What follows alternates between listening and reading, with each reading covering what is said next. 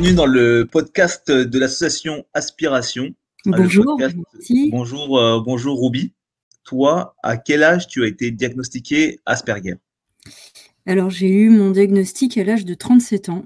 Donc, c'était assez récent puisque j'en ai 39. Et euh, donc, euh, voilà, un diagnostic qui m'a, qui, a été une étape dans ma vie importante. et justement, qu'est-ce que ce diagnostic a changé? Euh, je dirais qu'il y a eu un avant et un après diagnostic, euh, un peu comme une mise à jour et une correction de tous les bugs, euh, une certaine révélation aussi sur, sur ce que je suis et pourquoi je fonctionne comme ça et pourquoi j'ai eu beaucoup de difficultés aussi à communiquer avec, avec la plupart des gens au cours de ma vie. donc ça m'a ça m'a ça m'a fait beaucoup de bien. C'était un peu comme un comme s'il manquait une pièce à un puzzle. Euh, voilà, quelque chose euh, qui a réussi. Euh, on a mis un mot sur, sur ce que je suis. Et donc, tu parlais de la difficulté, notamment dans la communication. Ouais.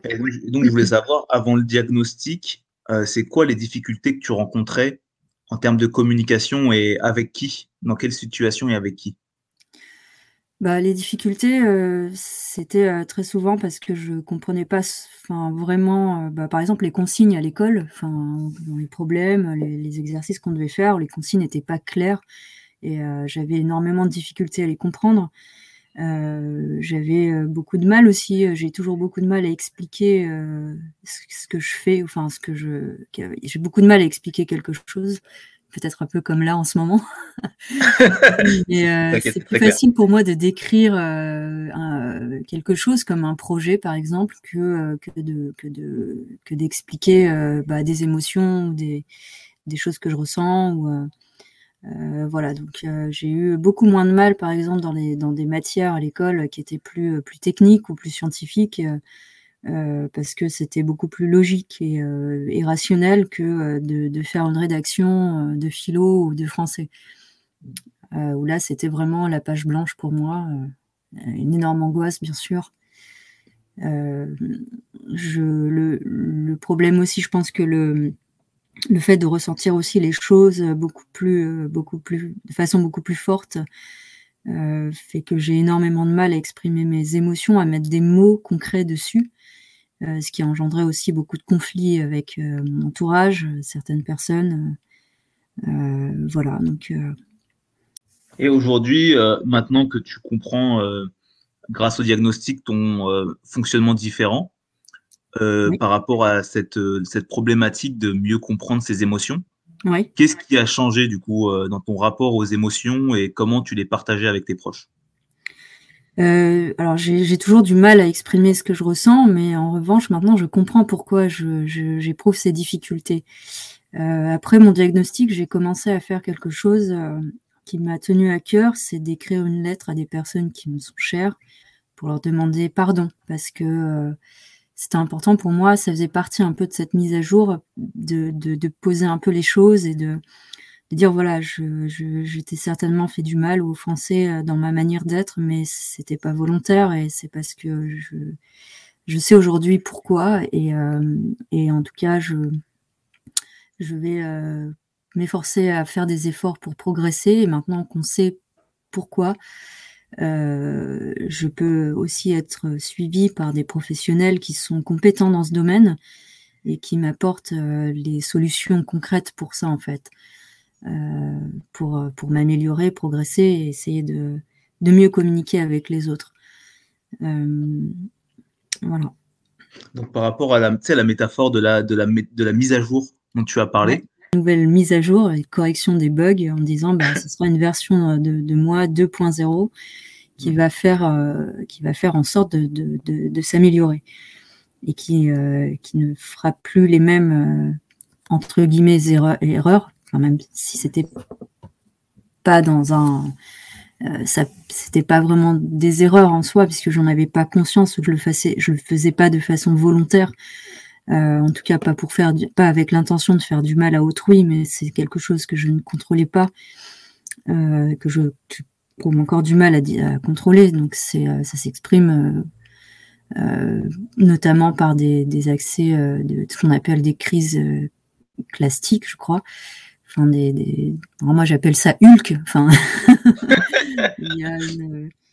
euh, voilà, un moment où je, je perds complètement le, le, contrôle et la, la, connexion avec la réalité et que je me laisse emporter dans mes, dans mes instincts très primaires de, de, de, colère et de, voilà, avec des, des, mots que je ne pense pas ou que je, ou même physiquement, enfin, c'est, c'est, euh, voilà, ce qui m'a, ce qui m'a amené quand même à, euh, bah, à chercher de plus en plus à être seule.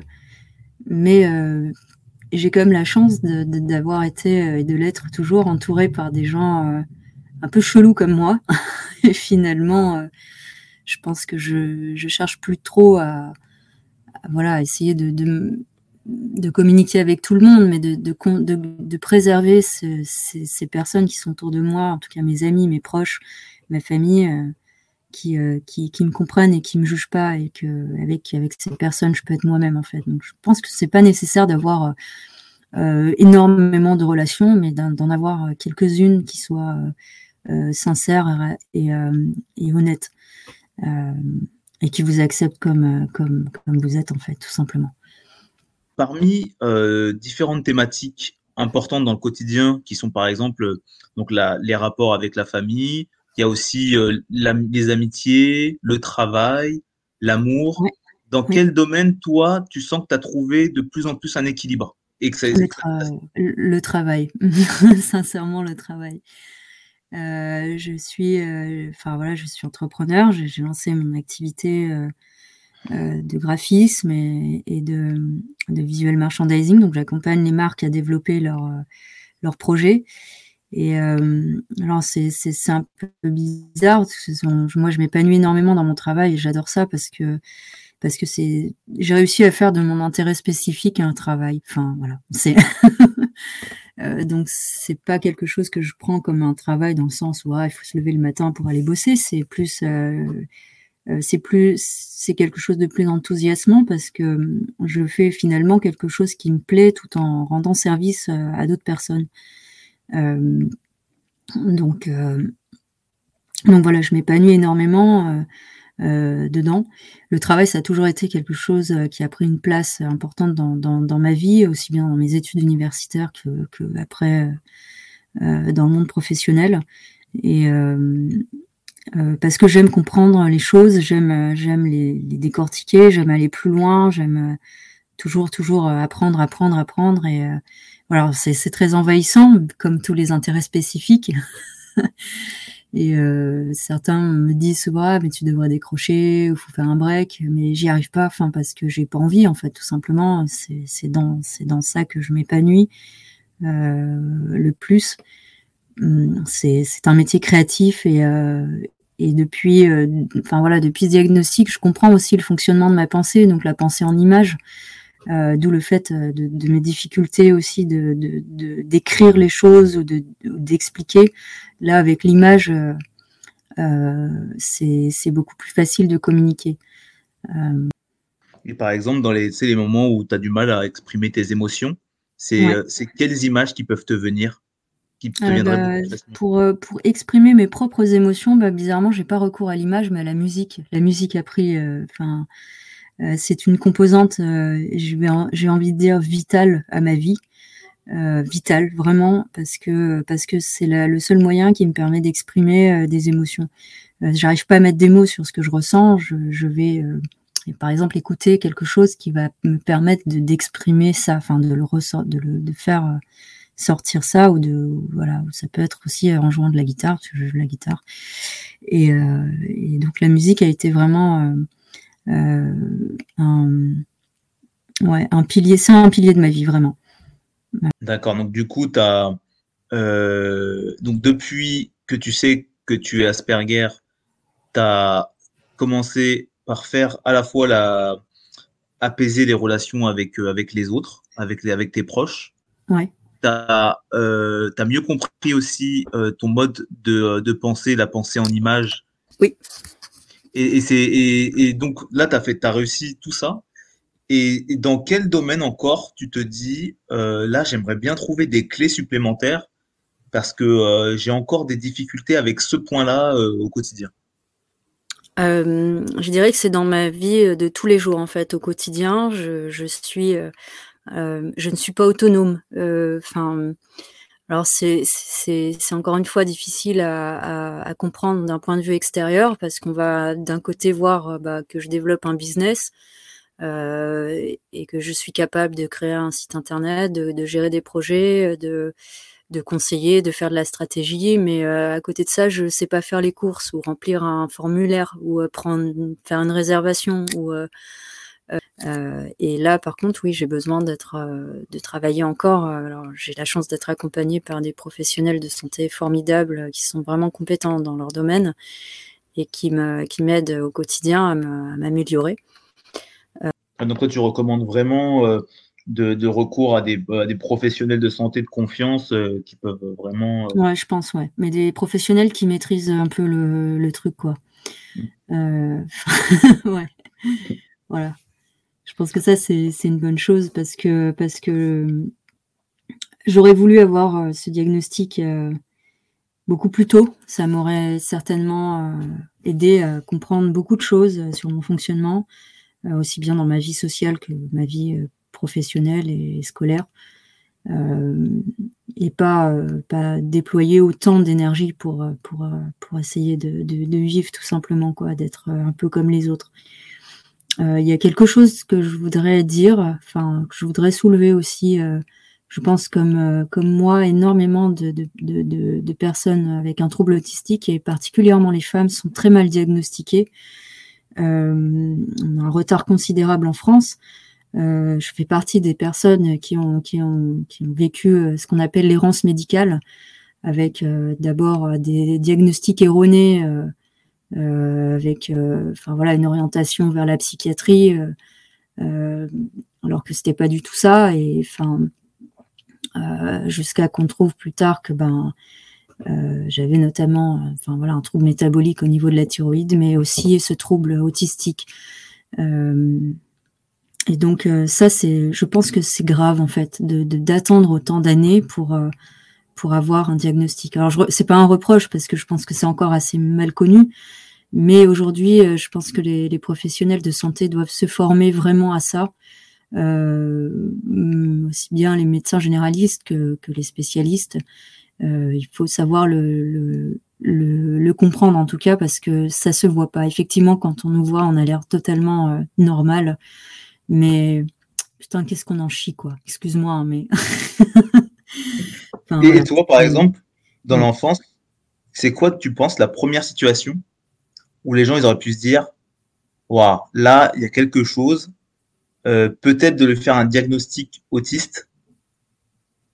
Ça lui est, tu sais, une, une situation qui te revient où tu te dis là, ils auraient pu euh, deviner ou au moins creuser la, cette piste-là?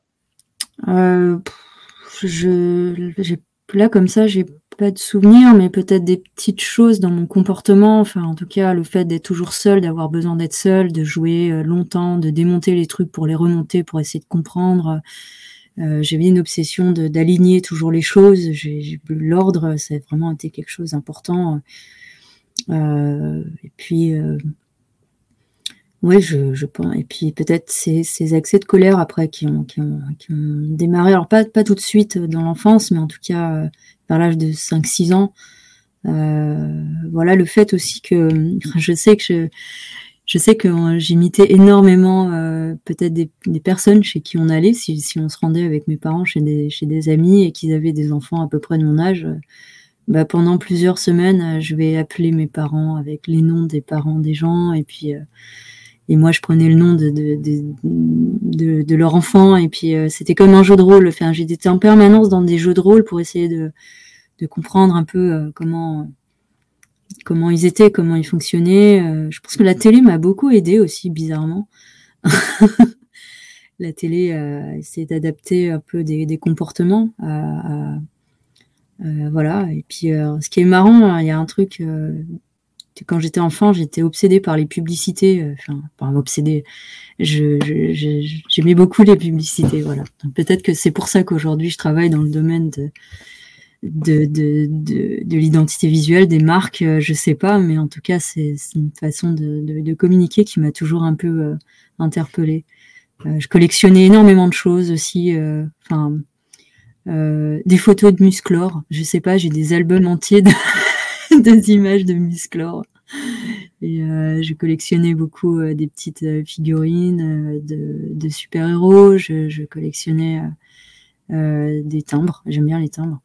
J'avais une obsession aussi pour tout ce qui était du domaine de, la cosmologie, enfin de l'espace, et la médecine. La médecine a été vraiment une passion, passion pour moi, pas forcément dans le sens du soin euh, de, des autres, mais plus dans le dans dans la complexité du corps humain, l'espèce de d'admiration de, ce fonctionnement un peu euh, un peu euh, enfin voilà c'est assez incroyable quoi. Donc voilà j'ai toujours été je pense que mes trois grandes obsessions ça a été vraiment la médecine la cosmologie et la musique voilà.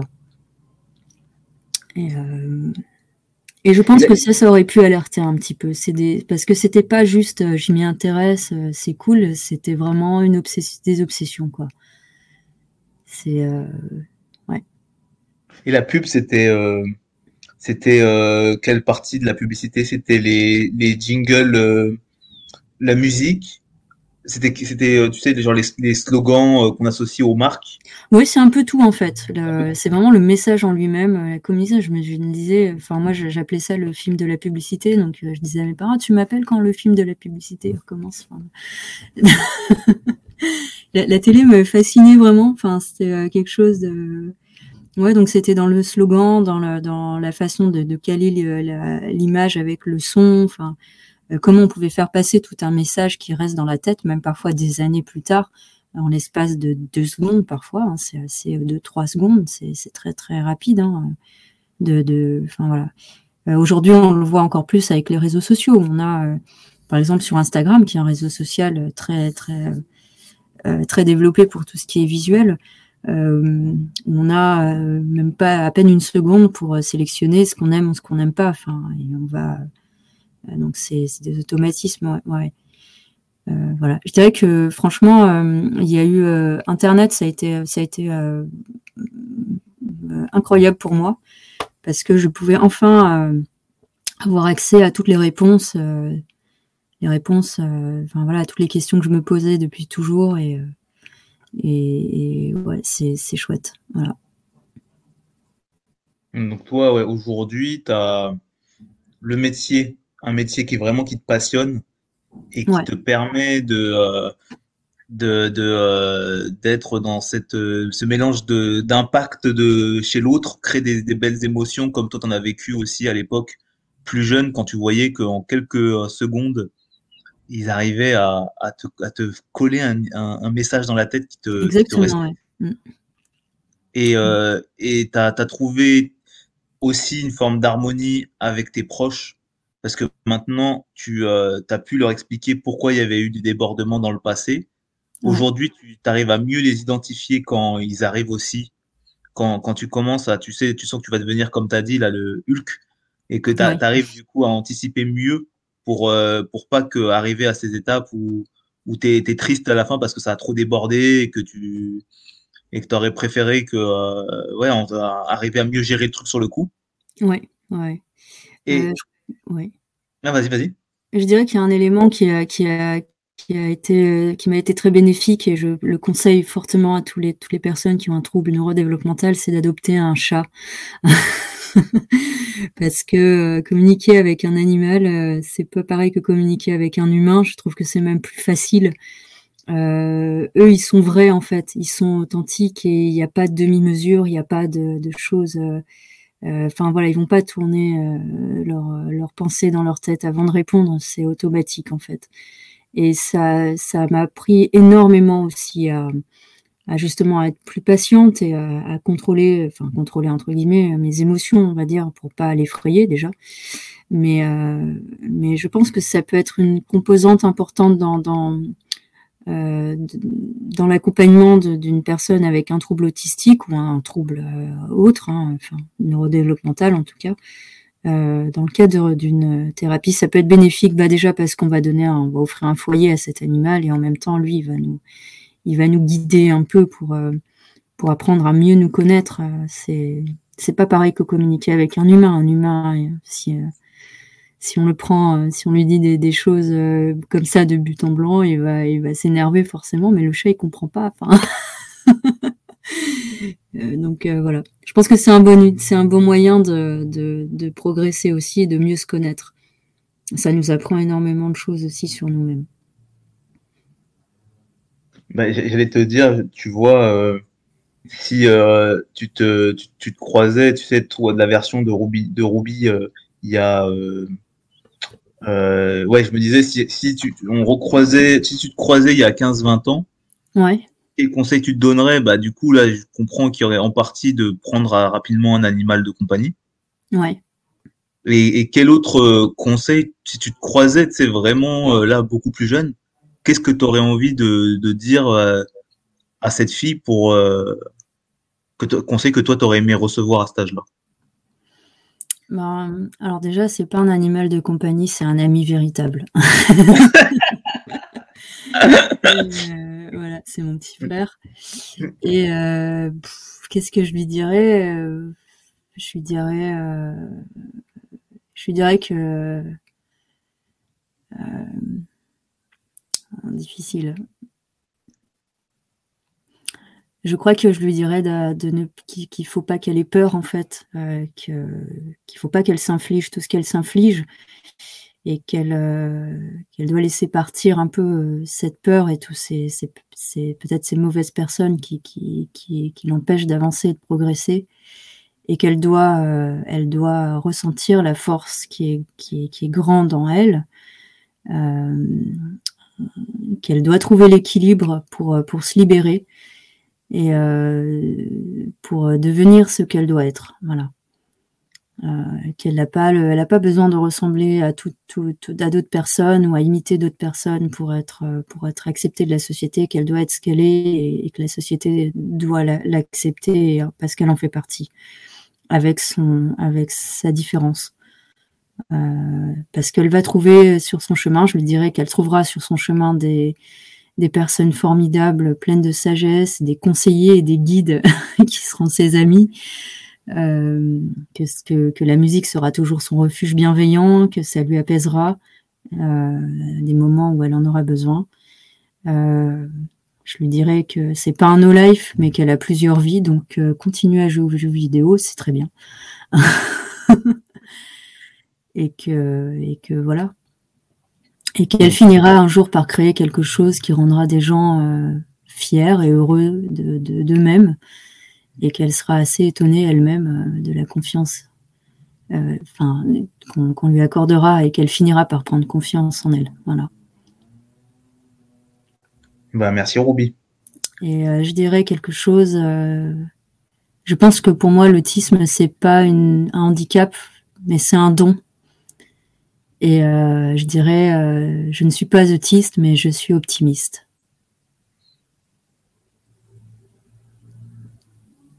On termine sur ça?